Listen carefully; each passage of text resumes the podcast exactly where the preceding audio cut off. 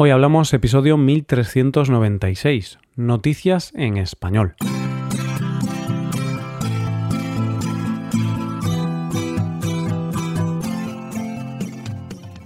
Bienvenido a Hoy Hablamos, el podcast para aprender español cada día. Puedes hacerte suscriptor premium para ver la transcripción de este audio y para acceder a otras ventajas. Hazte suscriptor premium en hoyhablamos.com. Hola oyente, ¿cómo estás? Los seres humanos somos seres que, en cuanto al tiempo, tendemos a no estar satisfechos nunca. Cuando es invierno y hace mucho frío, deseamos que llegue el verano.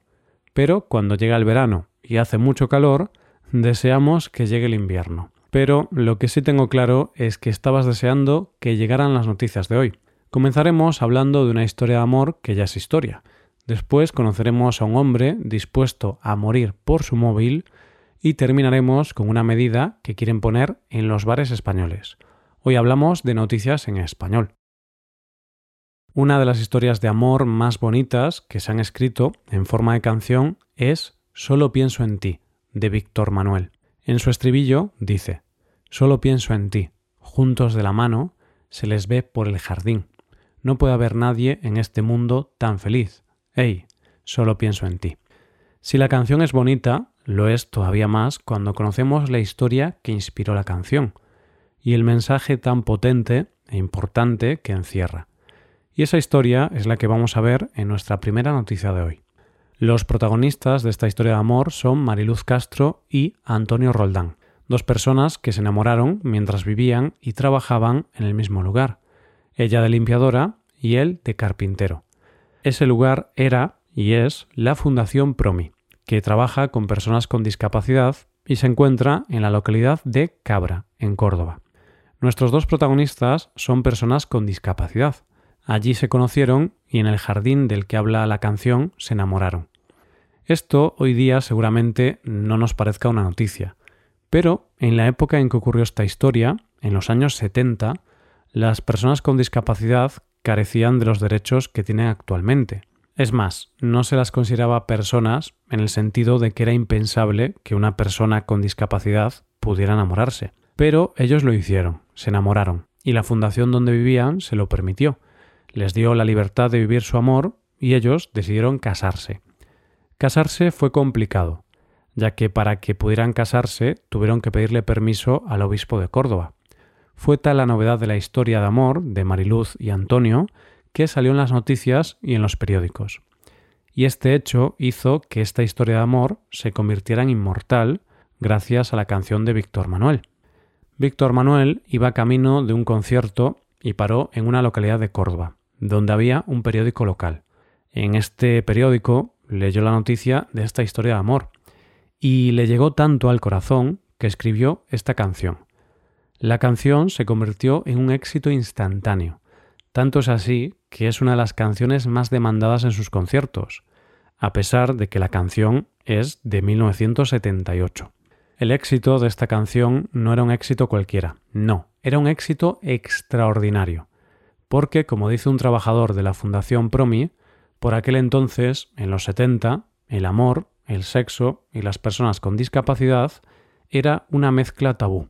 La canción hoy se ha remasterizado coincidiendo con el 75 aniversario de su autor, con algunas de las mejores voces del panorama del pop rock español.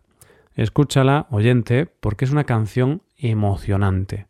Los beneficios de esta canción irán destinados a la Fundación, porque lo cierto es que sin ella y sus protagonistas no existiría la canción. Mariluz y Antonio hoy día tienen 67 y 70 años. Siguen casados, son padres de tres hijos y siguen trabajando en la Fundación Promi.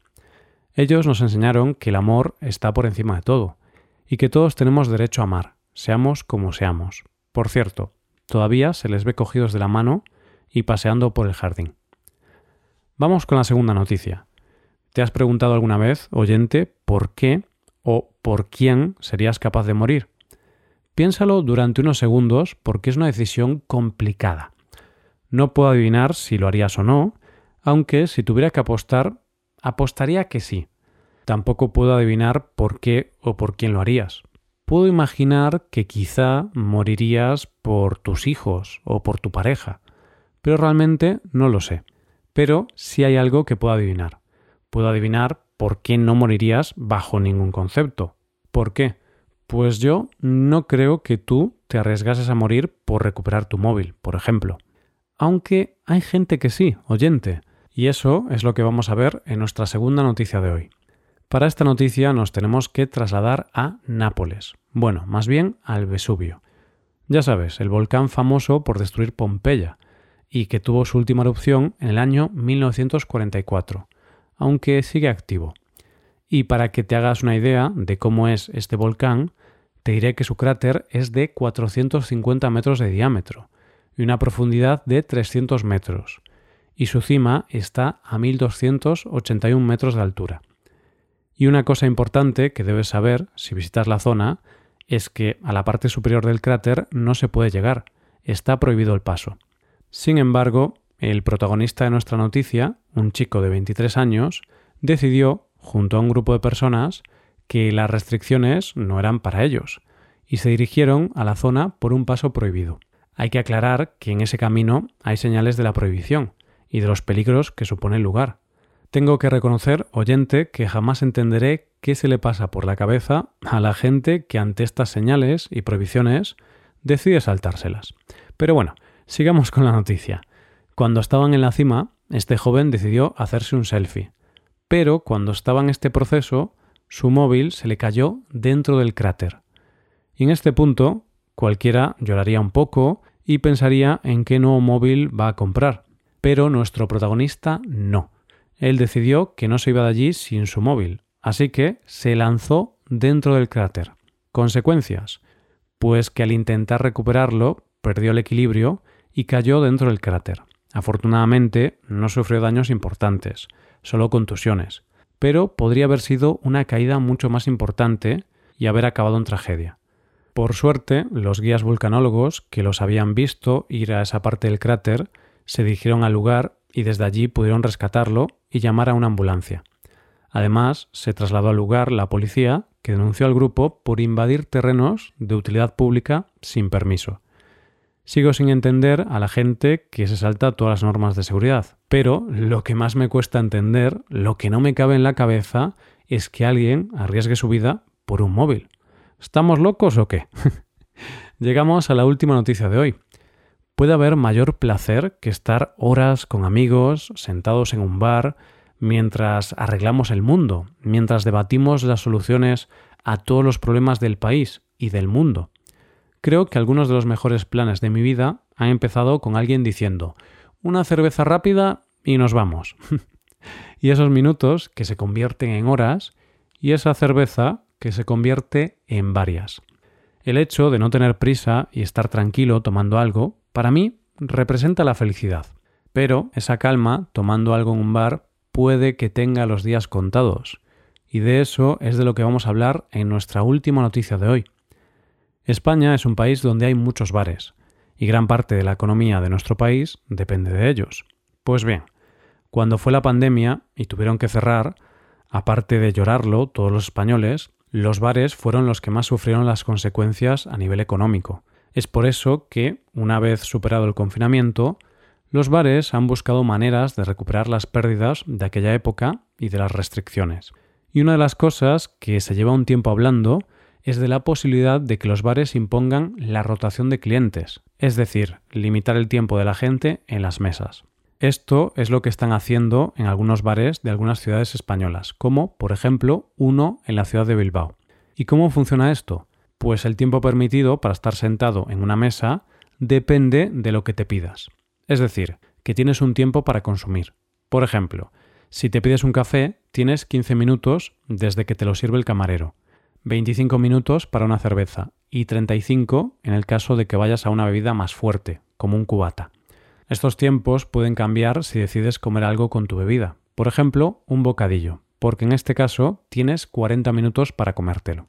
Claro, como te podrás imaginar, esto tiene dos puntos de vista, uno a favor y otro en contra. A favor, obviamente, está el dueño del bar que dice esto, Sabemos que no es lo ideal, pero este bar necesita más clientela que consuma, y, por ello, hemos puesto un límite. No podemos asumir que una persona ocupe una mesa dos horas tomándose un café o una cerveza. Por otro lado, están los clientes que no opinan lo mismo. Por ejemplo, un cliente dijo esto. Entendemos que la hostelería tiene que ganar más dinero después de la pandemia, pero no creo que esta sea la mejor forma de atraer a los clientes.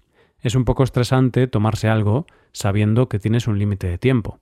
Si esta medida acaba llegando al resto de bares de España, solo puedo pensar que esto va a traer grandes borracheras, porque si quieres estar en un bar un buen rato, te tienes que pedir una cerveza cada 25 minutos. Pero bueno, sinceramente, espero que esto solo sea una idea loca de algunos bares muy populares y que el resto de bares de España no sigan su ejemplo. Y esto es todo por hoy, ya llegamos al final del episodio. Antes de acabar, recuerda que puedes utilizar este podcast en tu rutina de aprendizaje, usando las transcripciones, explicaciones y ejercicios que ofrecemos en nuestra web. Para ver ese contenido tienes que hacerte suscriptor premium en hoyhablamos.com.